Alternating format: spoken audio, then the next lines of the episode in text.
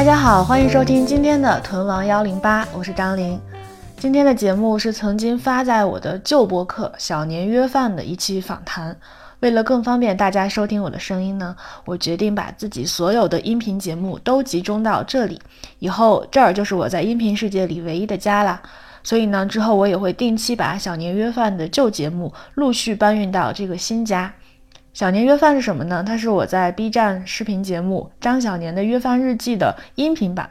我在这个节目里会和我的同龄好友们一边吃饭一边聊天，聊聊对各自生活的思考和复盘。他们当中有创业者，有艺术家，有打工人，有做题家。希望我们漫无目的的对话可以对你有所启发。祝你收听愉快。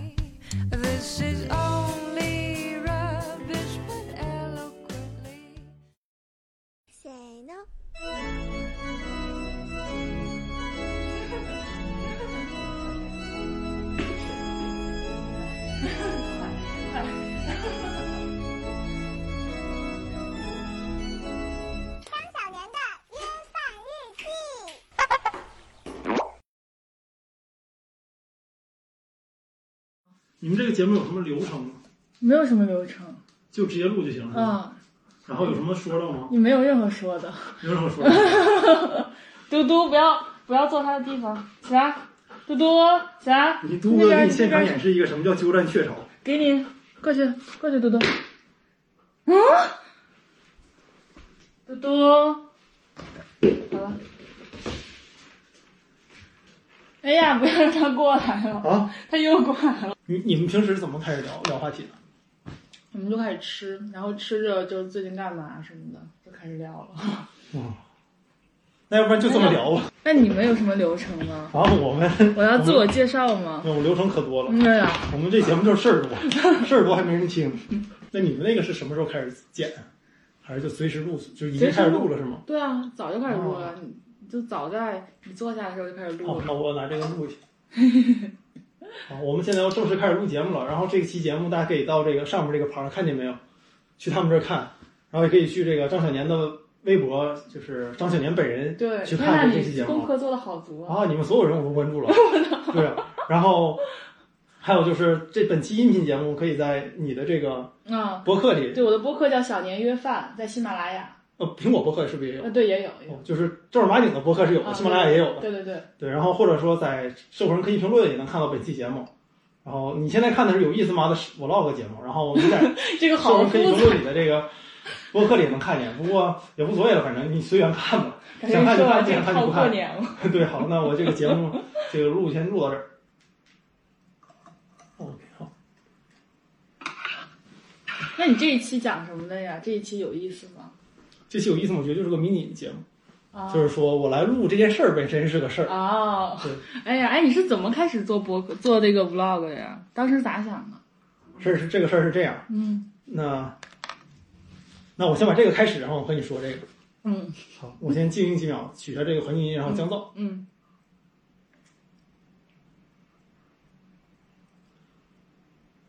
大家好，欢迎大家收听本期的社会人科技评论，我是主持人汉阳。社会人科技评论不是社会人去评论科技，而是评论科技与人与社会的关系。但我们基本上从来没有实现过我们这个目标，所以本一次本次是我们打算再一次试一试，能不能挑战去尝试去评论一下人与社会与科技之间的关系。然后本期我们的嘉宾呢是张小年，小年和大家打个招呼吧。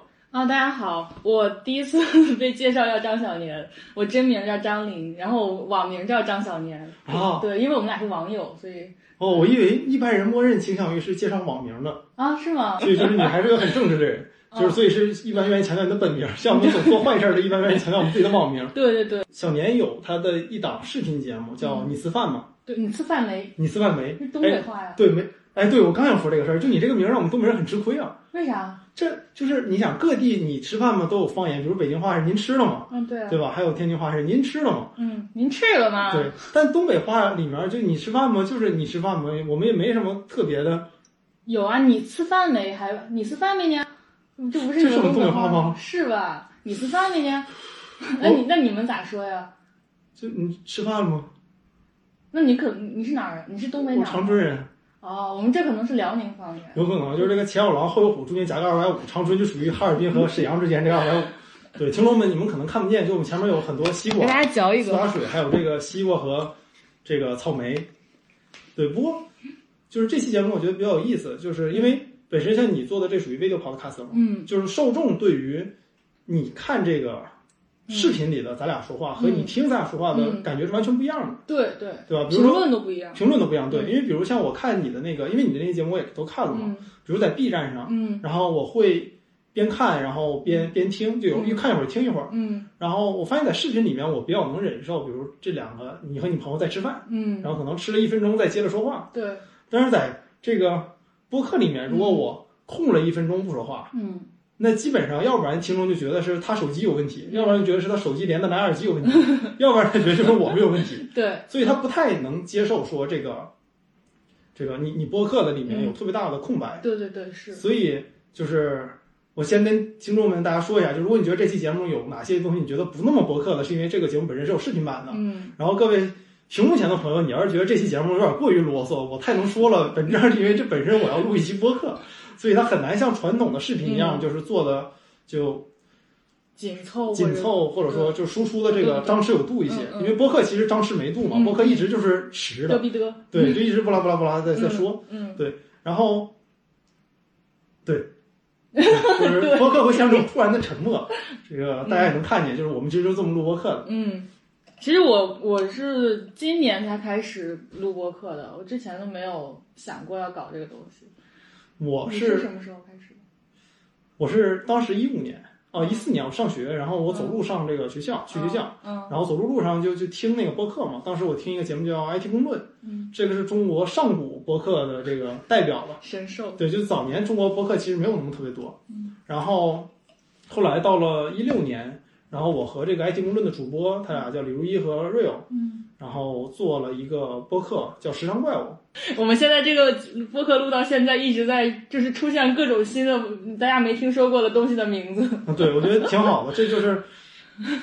就播客是可控的想象力嘛，就不断的引出新的各种各样的哎东西，。那你当时是如何从一个听播客的人，就变成加入他们和他们一起做那个呢？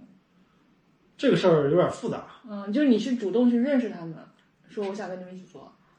对，这是这样。就最开始我是他们的听众，嗯然后我当时听他们那个节目，他们有一期讲到了那个加拿大有一个叫这个皇家博物馆，安大略省皇家博物馆。嗯。那个博物馆是一个外面看着特别特别好，嗯。然后里面设计非常蠢的一个博物馆，嗯。它会把镇镇馆之宝放到男厕所外面，嗯，所以代表你如果是个女生去看他的镇馆之宝，嗯。就是是一只始祖鸟的化石，嗯，所以你必须盯着男厕所门口看，就是这个事儿非常奇怪，然后对，就是它它挺朋克的，它嗯。不像一个博物馆。嗯。然后当时这期节目录了一期嘛，就是说关于这个博物馆的一些事儿什么的，然后我就写给他们写了一封听众反馈，嗯然后这就和那个主播认识了嘛。嗯然后当时正好从伯克利回国，然后我俩就在北京见了，嗯见了之后就算正式网友见面就认识了嘛。嗯然后认识了之后，我就想说，哎，那要不然我们也做一期播客行不行？我就问他说能不能一起做一期，就我在你们 IPN 这个播客网络旗下，嗯然后我们就做了一期这个时尚怪物。嗯然后我们就是这么做的。然后前年的时候，我和我另外一个朋友，就是本期他应该在这儿的。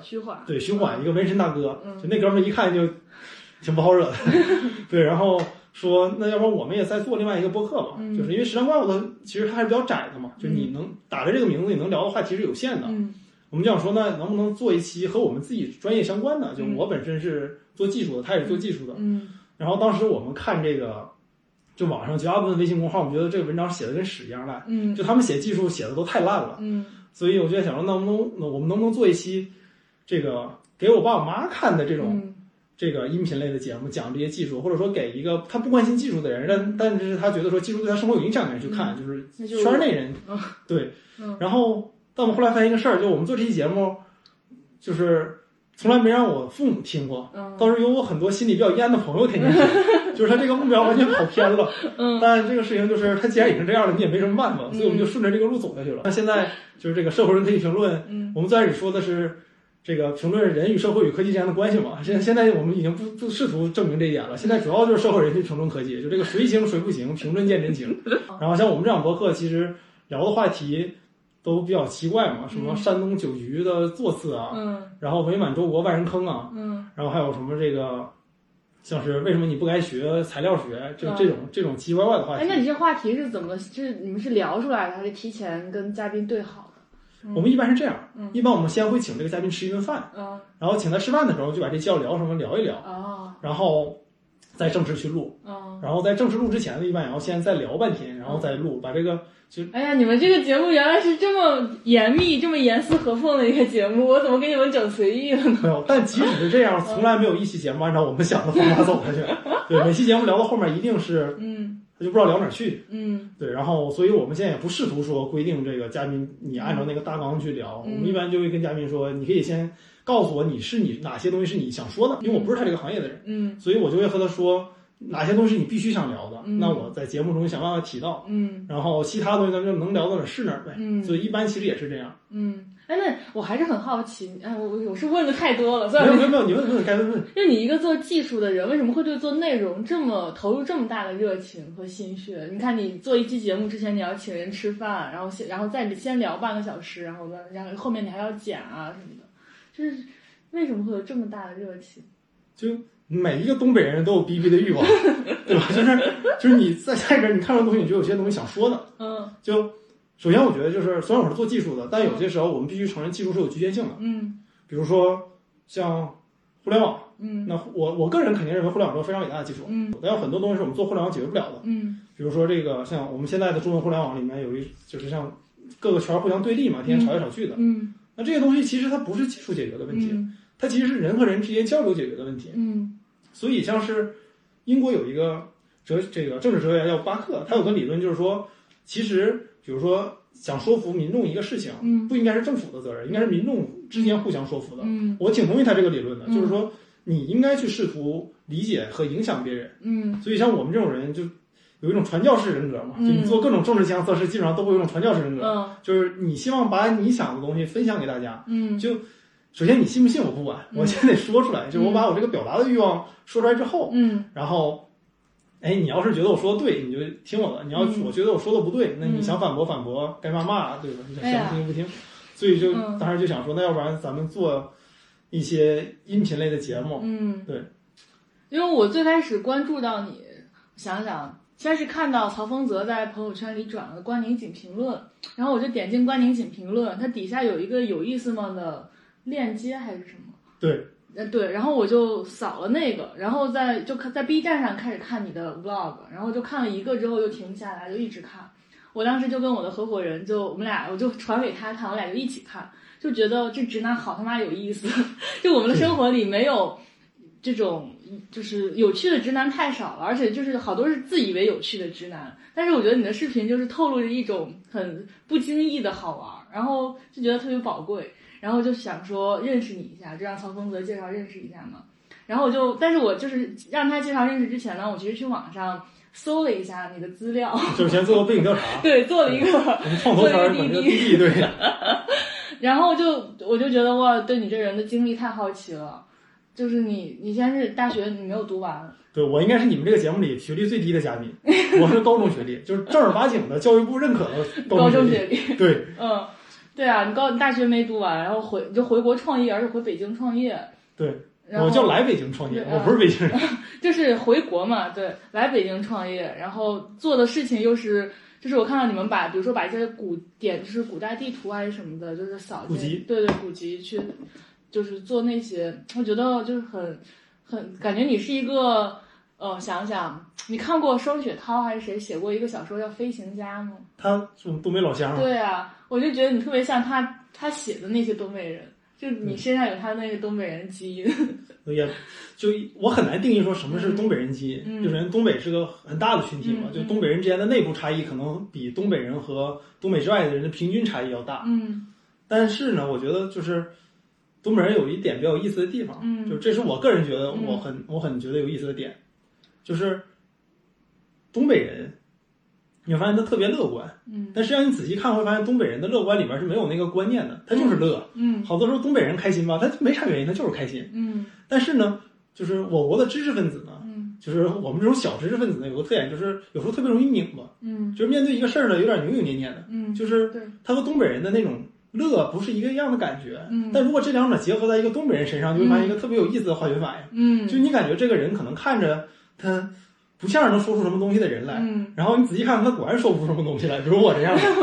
啊，你刚才问我为什么我们拍视频是吧？对啊，哦，当然是这样，嗯就是去年我和我搭档去天津，然后我们当时我俩回来，嗯就是回北京的路上，我俩就聊聊天儿，就说，我感觉我俩每天生活挺有意思的，嗯就是我俩挺乐呵，希望大家也乐呵乐呵。那为什么不拍一下给别人看呢？嗯所以我们就拍了那个视频，嗯，然后这个的确达到我们的目标了，让我们自己乐呵乐呵，但似乎没有达到让别人乐呵乐呵的目没有，标。我看了就很乐呵。我觉得你们这个视频才是真正的，我们是真正的朋友，就是那什么是不真正的朋友？就是没有，你知道一个综艺叫《我们是真正的朋友》吗？就是大小 S，还有什么阿雅，有阿雅，还有一个人，就他们就号称台湾的这就是四姐妹去旅行，叫《我们是真正的朋友》，然后途中会撕逼啊什么的。我觉得有的但我觉得事儿，你们才是我们是真正的朋友。就你如果会用他和我是真正的朋友来形容这两个人的关系，那他俩已经是有点什么问题了，对吧？像就是我不会对我养的猫说这真正是我养的猫，嗯，对吧？一般什么时候你会说这句话呢？是比如你的猫寄养到别人家里，一年你去看它一次，这是我真正的猫。对，你会跟别人说这是我真正的猫。但如果这个猫天天在你家里边，你会直接说这是我猫，比嗯如，说这是我朋友，嗯这是我搭档，这是我，这是我小弟，就你你会哎，对。就是任何东西加上真正的，就就有一种别样的意味，有一种讽刺。对，而且而且一般说这个话的人不觉得自己在讽刺，嗯就他会觉得说，哎，我我真正是这么想的呀。嗯，但其实就对，大家都知道我和他是多年的老朋友。对，我们聊了这么久，感觉还是在聊一些前史。对我们其实今天是有正题的，嗯对。不过我觉得这个是也就是也是你的节目，也是我的节目，所以就随便聊呗，对嗯吧？嗯，没有。我当时说我要加一个机器在这儿拍的时候，其实我就是真的是想随意拍，你就真的不用管我这节目，你就、哦，对对对，那好，那听众朋友，我们现在终于要进入正题了。就我们今天的正题是，等会儿啊，我想想这话怎么说。嗯，就我们我我们我们现在已经聊了二十多分钟，不是正题的东西了。我们今天想聊一聊正题。嗯不过我觉得其实无所谓。就我上几期节目，嗯我有个朋友跟我说，他说汉阳，嗯就是你平时中你把你表现的样子原封不动放到播客里，你这播客就能特别好。你在播客里太端着了，嗯，所以这期我也想试一试不端着是什么样。嗯，你刚才是端着的吗？我刚才不太端着吧？啊，对对，刚才没有端着。我觉得刚才那样，我要是端着，那我不端着得什么样，对吧？然后，对，就是本期我们想聊的话题呢，其实是前一段不知道大家看没看新闻，嗯然后说这个清华的把这个自己本科的新闻和新闻系新闻系给解散了，然后只有研究生 了。解散了。是解散了你这词说的就像取消招本科生招生，哦，取消本科生。对对对，但还是有研究生的。嗯然后张林是正儿八经这个本科新闻系的，本科的新闻系的学生。你是正儿八经那个清华新闻学院毕业的是吗？是正儿八经。那除了正儿八经，还有什么？还有哪种呢？你要是北大新闻学院毕业的，那就不是正儿八经了。哦哦，是正儿八经的。哦，嗯然，后，但你现在在休学对，我是研究生休学，哦研究生本科念完了，然后念到呃研二休学。哦对，所以我哦，所以你没有那个问题。就我刚才想问你，如果你本科休学过久，然后你这个系已经没有了，那怎么办？哦，那你遇不着这个问题了，对对对你研究生系还是有。对对对，研究生还是有的。然后我，而且我刚开始去清华，我不是新闻系的，我一开始是医学院的，哦，然后弃医从文。就学医救不了中国人。对对对，你你是学哪个方面的医啊？生物医学工程生物医学工程。就是学做什么人工耳蜗呀，什么哦之类的。我小时候特别想学生物，嗯就是我特别喜欢爬行动物嘛。我那个网名那个 PA 就是指爬行动物的爬，啊，对然后我以为是啪啦啪啦啪呢。大家好多人这么误解。但我起这个网名的时候，就是中文互联网里还没有“啪啪”这个词呢。哦，对，所以这就是风评被害嘛。对，然后当时这样，嗯我就小小时候我就一直是我们班的生物课代表嘛，嗯一直想学生物。嗯然后我上大学之前突然意识到一个事儿，嗯就是我想学那玩意儿应该叫动物，啊，生物不研究活的东西，就我想养东西，这个愿望在生物系是得不到的对。生物，而尤其是清华生物研究都是很很微观的东西。对，嗯所以我后来就这个。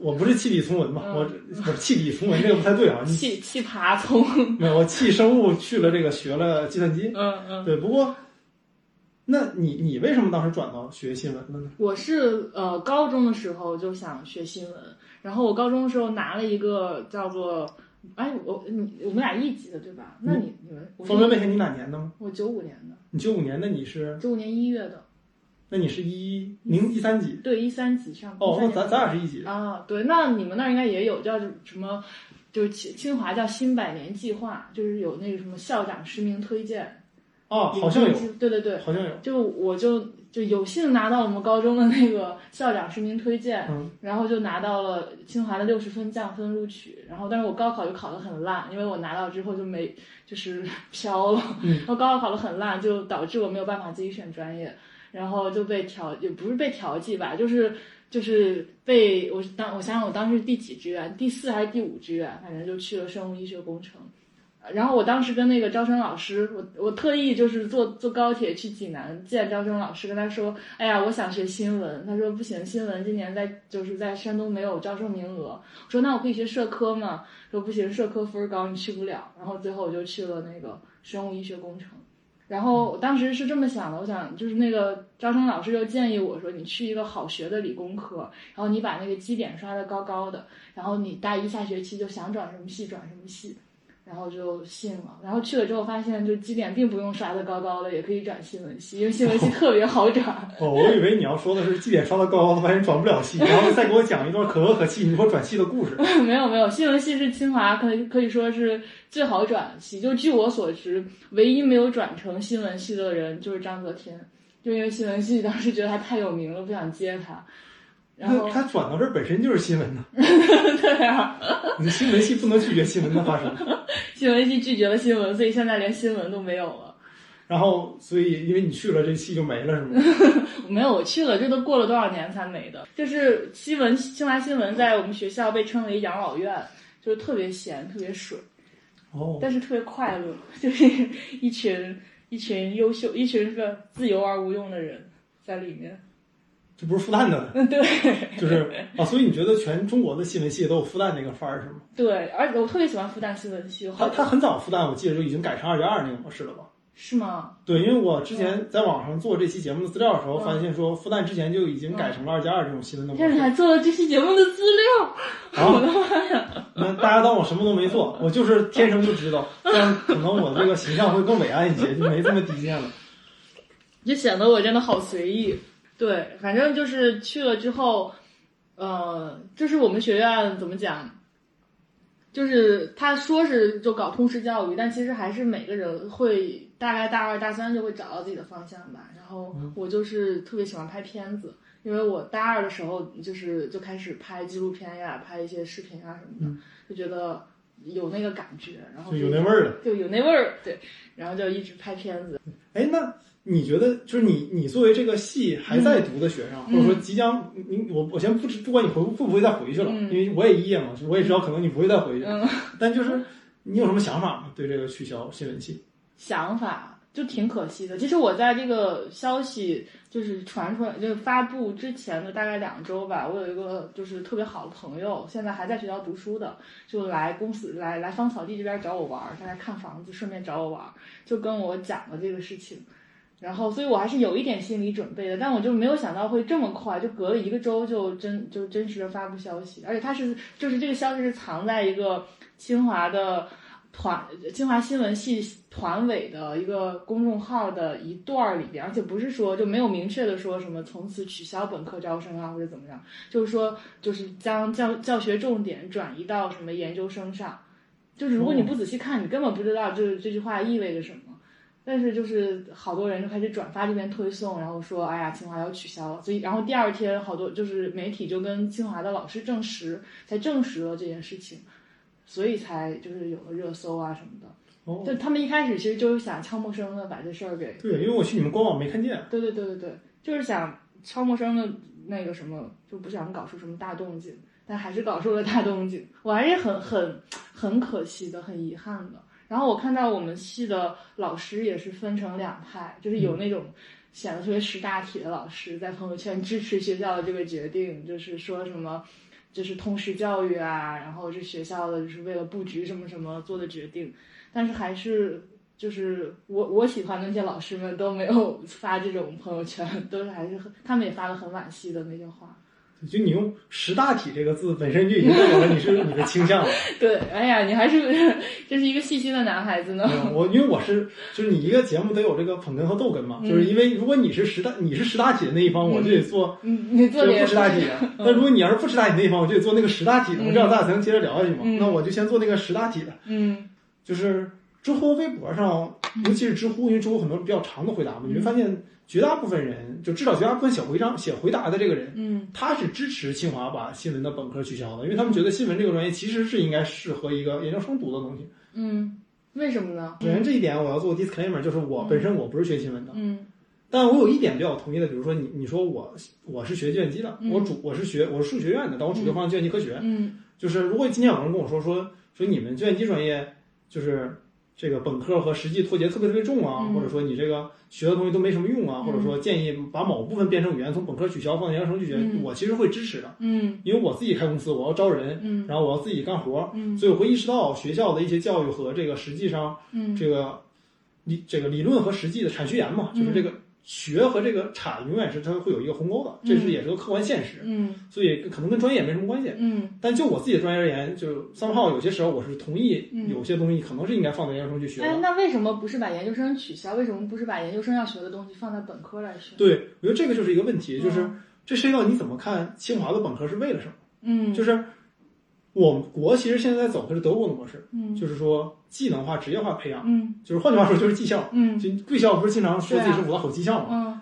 但其实贵校是不想当技校的，嗯，对吧？就你们所我们所谓的通识教育，不能用你们啊，就是我们大家所谓的通识教育，其实就是说你应该学更广的东西，然后之后再去细分你想学什么。因为一个学生高考的时候，其实可能不太知道他想学什么。对就是这个萨特不有个理论嘛？就是说，就是自由就要在悬崖上走，你稍不留神就容易掉下去。嗯就大家都说想要自由，其实你真把自由给到一个人，他是很害怕的，嗯因为你习惯了被别人安排好的这个是这个环境。嗯因为我上大学的时候就有点慌，其实我不知道学这个东西能带来什么。嗯，其实你要让我再晚两年，都不用四年，让我再晚两年选，对，我就更明白我就是这个点，就是他明明是可以晚一两年，让你选了之后再去到这个专业里边学一些专业技能的事情，就为什么要晚四年？要到你研究生的时候再去把这些本来应该在你小小年纪就熏陶的技能和和一些就专业的要熏陶的东西再给你。我我觉得就研究生的时候已经晚了。这就涉及到一个观点，嗯就是说新闻写作的重要性在哪儿？嗯，当然，你要注意到我是是演那个，对对对，我是演那个反面的那个对对，你刚才就是不一定是写作的。那比如说，我就我现在也招人嘛，那我招的可能是视频方面的编导啊什么的。那他可能我我也想招一些，就是就招人招多了，也会发现确实就是如果你不是学这个专业，不是你你就是你你做学生的时候没有剪过很多片子，没有拍过很多东西，就那个手感就是不行。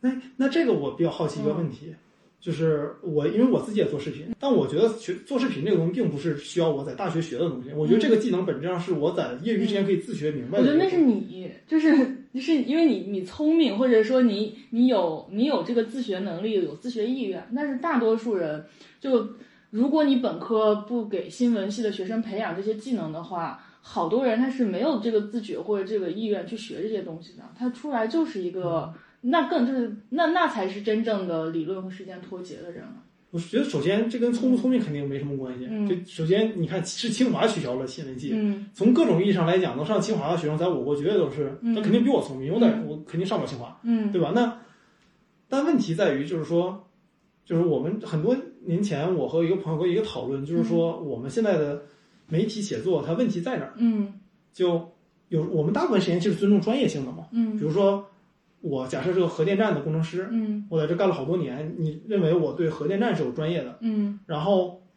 假设我是一个程序员，嗯。这你这时候你会觉得说我讲程序的事情是专业的，因为我是干这行的。嗯。那写作本身也是一个专业，嗯，对吧？那你一个没有写过作的人，肯定是要比不会写作的人要天生要更好的。嗯。那之前有一个大家有个，我觉得很多时候讨论里有个问题，就是总觉得写作是个特别好学的技能，嗯。只要觉得这个肯定不是，这是要单独学的。对，但另外一个问题是，嗯。就是新闻写作它不同于其他写作，嗯。新闻写作很少报道新闻本身的，就它一定是和某个领域强相关的。那所以网上有一批人觉得说，为什么要研究生再有新闻专业？大家是觉得说，如果你在本科生的时候能对某一个相关行业有所了解，嗯。这个时候你再去学习新闻的写作和新闻的技巧，嗯。你会能更好的报道某一个专业的内容。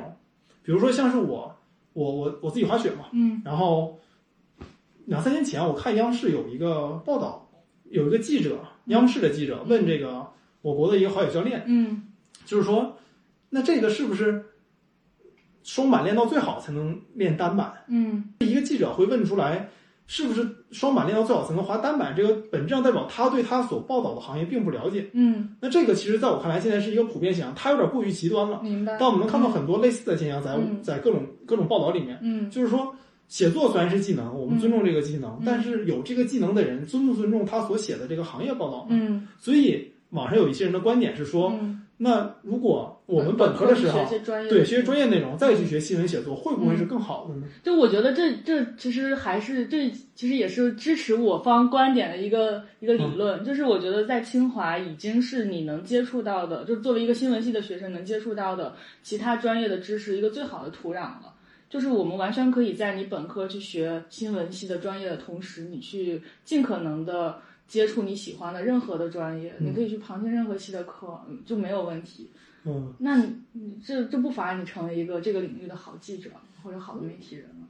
嗯，但这一点我有点疑问。嗯。就比如说像你刚才提到了，大部分人可能没有一个意愿去主动学某些技能。嗯。那我们如何假定一个清华的新闻系的学，我就不假定清华了，我们如何假定一个学新闻的学生有意愿在他的课余时间去学一些别的专业的东西呢？嗯。因为比如说对一个领域成体系的了解，绝对不是说我上一两节课就可以学明白的，嗯，那一定是说你会在这个领域扎下去，对，然后了解一圈儿，或者你去和这个领域最优秀的那群人去打交道什么的。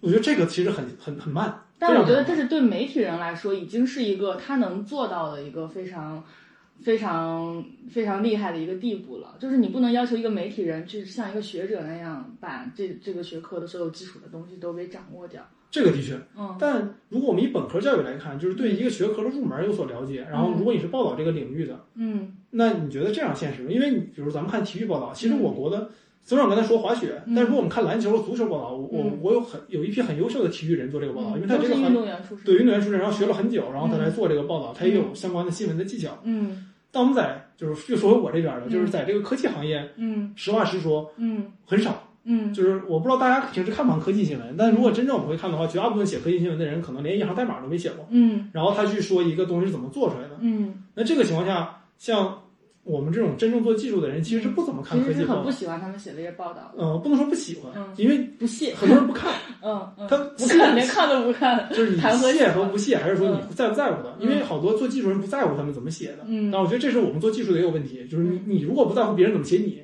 嗯就我一个理论就是你如果不活用自己的东西，别人就会利用你的东西。嗯如果你不去告诉别人你是这东西怎么干的，那别人写你的时候，他就按他的思维去写了。嗯那写这东西再让普通人读到之后，他就会觉得说，哎，你们这行这么这么，嗯就是是不是都偷我隐私啊？是不是都是这个嗯人工智能是不是要毁灭地球啊？嗯嗯就这个东西，我们首先不能嘲笑他们会有这个误解，嗯因为的确我们也不重视这个嗯舆论的阵地嘛。嗯嗯但这句话说回来，就是说，那真正写这个专业的人，他的这个对于专业技巧的培养，是真正旁听几节课，还是说去在一个行业内去跟这个专家去聊，能弄明白呢吗？就是首先，我觉得你这个问题，它不是把新闻本科取消能解决的问题，嗯它更多的是你去鼓励各个专业的人投身媒体，这个这是我觉得这才是解决你你所说的这个问题最重要的那个办法。你，这个我说的很同意。对，那如果说，而且就是我觉得你对新闻，你对记者的界定可能就是比较偏向于就垂直领域的记者，但其实我们所说的媒体人或者是好的新闻人，他不只是一个，就比如说体育记者或者一个科技记者，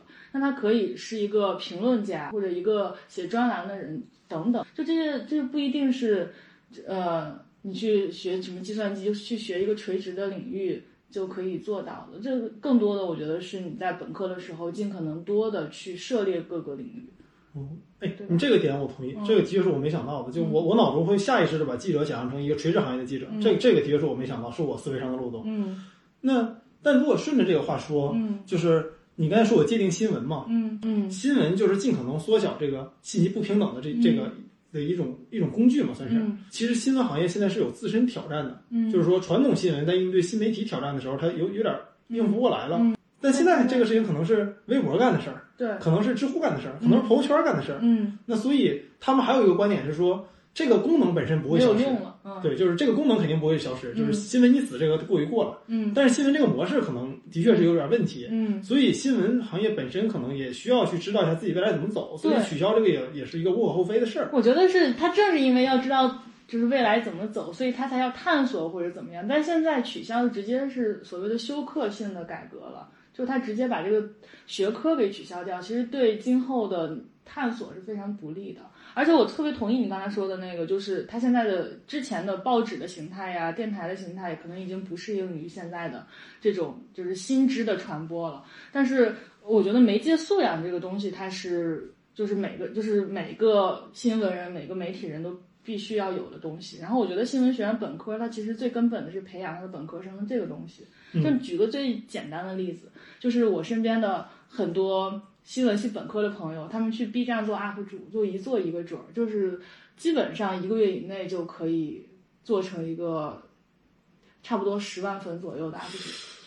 就是就是你不得不服这个东西，是是这个是。对，所以他们一年两千粉的啥都不管是。就是他们对这个东对大家对这个市场的大家的这种感觉的把握呀，以及他们剪片子的，就是人家就是剪得快，又快又好，然后布光就是布的好看，收声就是收的干净，就是那些普通的你随便随随便一个想做视频的人，就是他要他要摸索很久才能摸索出来的。但是我们本科就熏了这些东西嘛。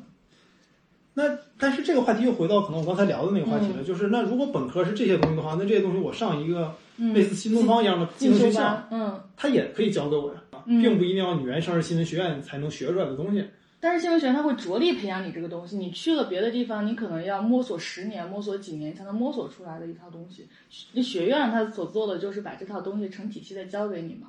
而且我觉得，就是你可确实你在外面你报一个什么新东方的剪辑班儿，就是我不知道有没有新东方的剪辑班儿这个东西，你报一个剪辑班儿或者报一个什么，你确实可以学会剪视频，甚至你不用报剪辑班儿，你跟着网上 B 站上的 UP 主学剪辑都可以学会。但是剪辑这个东西你是学得会的，但是审美是就是他是不会教给你的。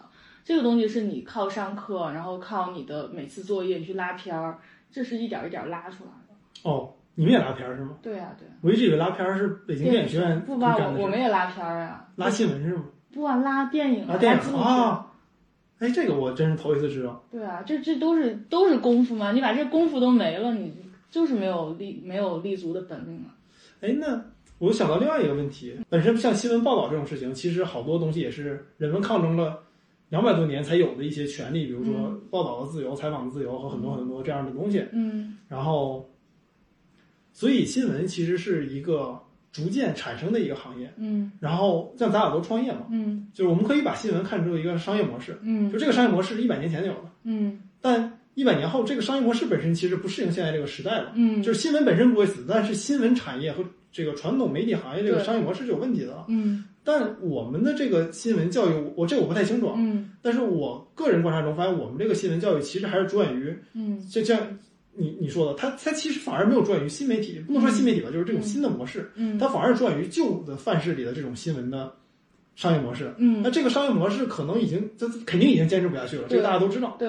对吧？之前有一段像零八年、一零年的时候，每周会平均每周死一个百年媒体，嗯，是，这正是因为这样，所以我才觉得很遗憾和痛心。因为我觉得新新华的新闻学院已经是全国所有的这些新闻学院里边最怎么讲，就是最最最没有固守传统媒体的那些老套的思路啊什么的，最先去拥抱新媒体、拥抱影视、拥抱小屏的。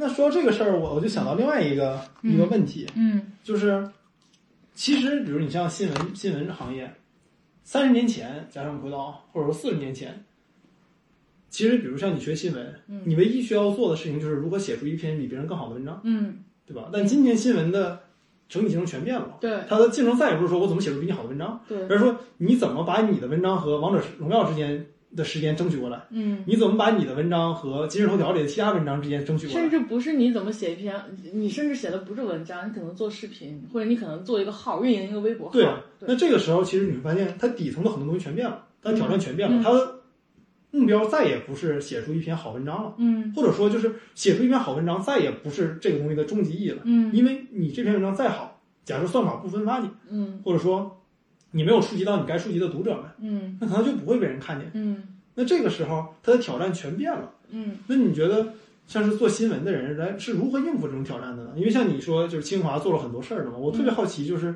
那你们上学的时候，老师有没有谈论过这个事情呢？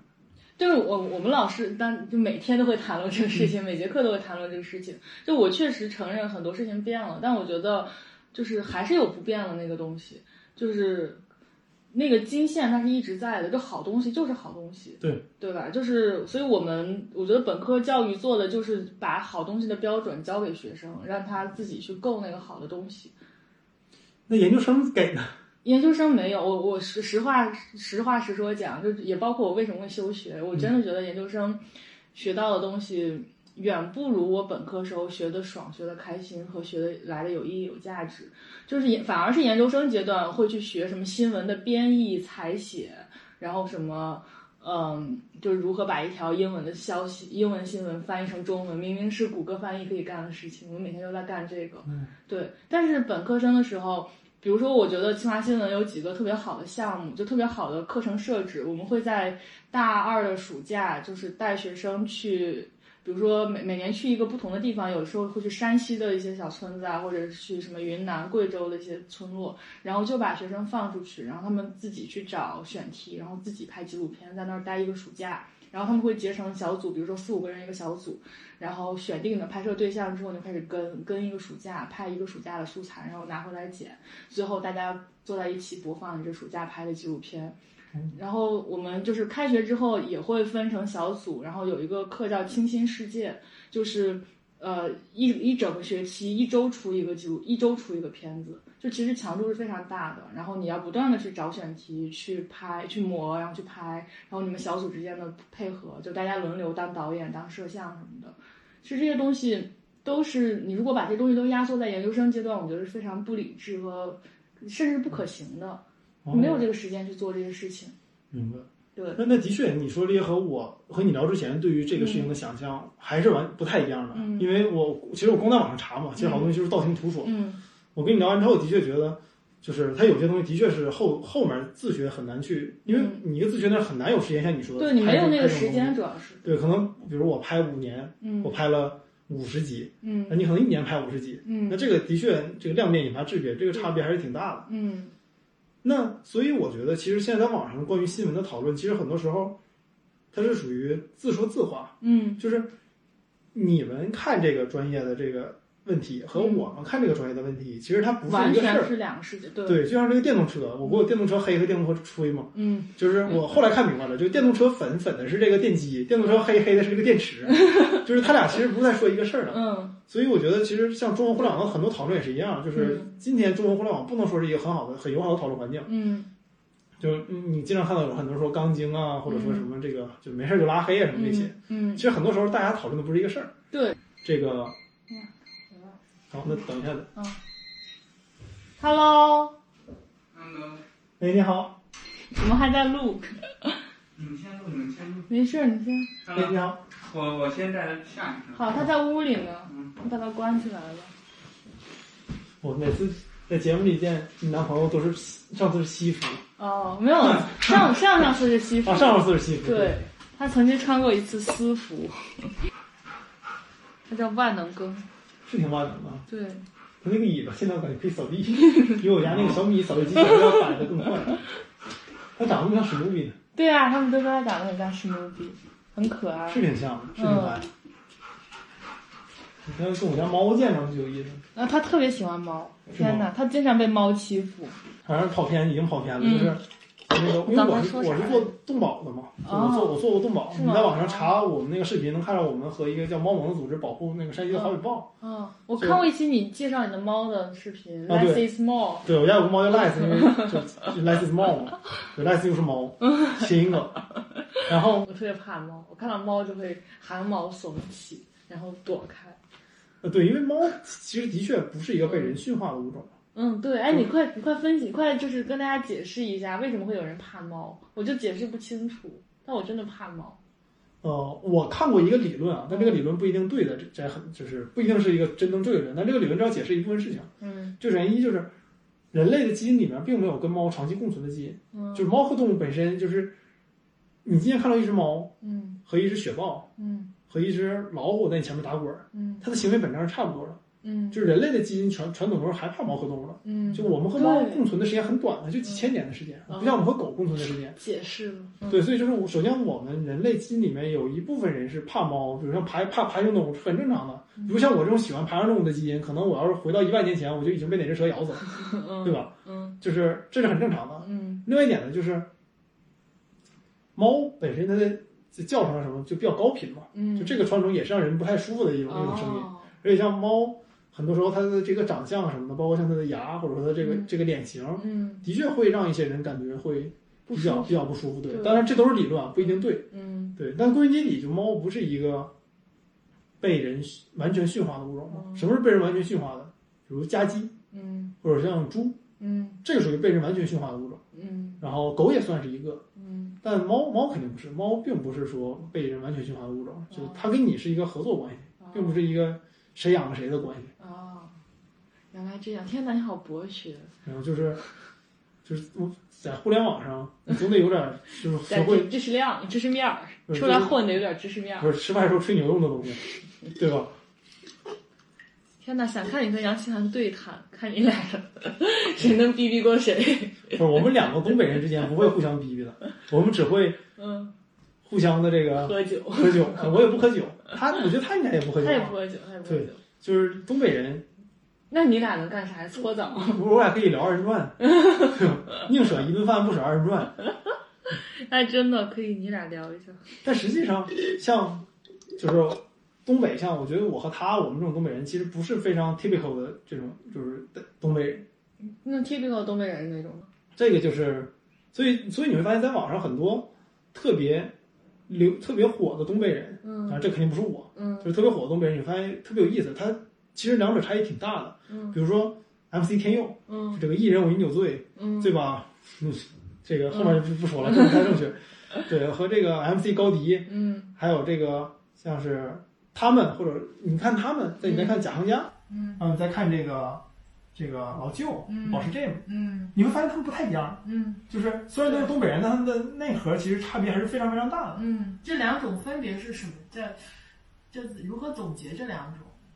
我觉得一种是就是正儿八经浸在东北文化里面，嗯另外一种是东北文化的他者，就是他在观察东北文化，然后他他也用自己作为东北人身份把这东西讲出来。嗯就比如说，我能说东北人土、暴力、野蛮，嗯然后但可能很多外地人他不能这么说，因为他这个政治不正确。嗯那所以作为一个东北人，他有天生的优势去解构自己的文化。嗯所以像是有一些像东北，比如比如说来说像我这样的东北人，就你你说我真是在东北农村长大，是像赵本山的《乡村爱情》里这样的视野长大的，我不是这样的人。嗯，但是因为我是东北人，我跟他们可以聊得来，所以我可以更好的去活用这个这个东西去讲出来。而且你可能或多或少见过这样的人，就是啊，对，因为他毕竟是我们身边的这个这些人嘛，这个其实就是我们看的东北嗯文化和不能说我们看的东北，就我们看的东北的这这一类的这些我们的同胞们和嗯真正的生活在这种氛围里的同胞们的一个区别。不一样。对，我不觉得我和他们是两类人，就我们就是他们，他们就是我们。嗯，但的确，我们在面对这个事情，活用这个东西的风格是不一样的，对你叙述它的时候是不一样。是不一样的。对，比如像老舅，我不知道大家听没听过那个《野狼 DISCO》，嗯嗯就是大家觉得说这是特别上世纪东北，就是那个八十年代的那个感觉的这个嗯 disco 的感觉嘛。但实际上老舅这个人没怎么去过 disco，他嗯自己的采访里说他就去过几次，嗯他就把自己的这个印象写出来了。嗯那所以有的时候我觉得其实是这样，就是当你是这个文化本身里面的这个人的时候，你会更好的去把这个文化发扬光大，会去把它就演演绎出很多的东西来。嗯但当你是这个文化里的人，但你本身没有进在这个语境里的环境下，你是去旁观它的时候，你会可以更好的活用它，对把它更好的和其他文化连到一起。对，哎，挺有意思的。天呐，所以我觉得你干的事情也太有意思了吧！动物保护，然后还要见这种客户，然后还要拍视频、录播客，然后还有你的本职工作。我我首先我不把这个事儿分得特别清，间管理如何管呢？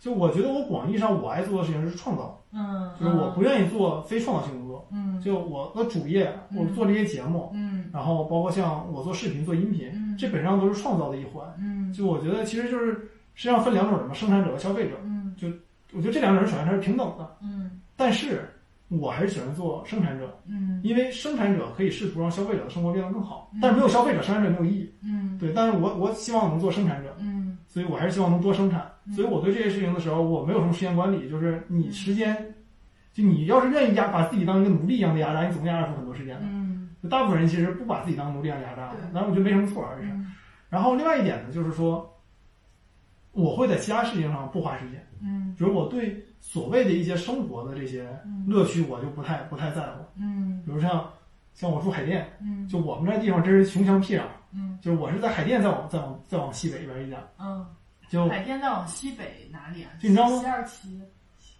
呃就差不多那边，嗯，西就是北忘了。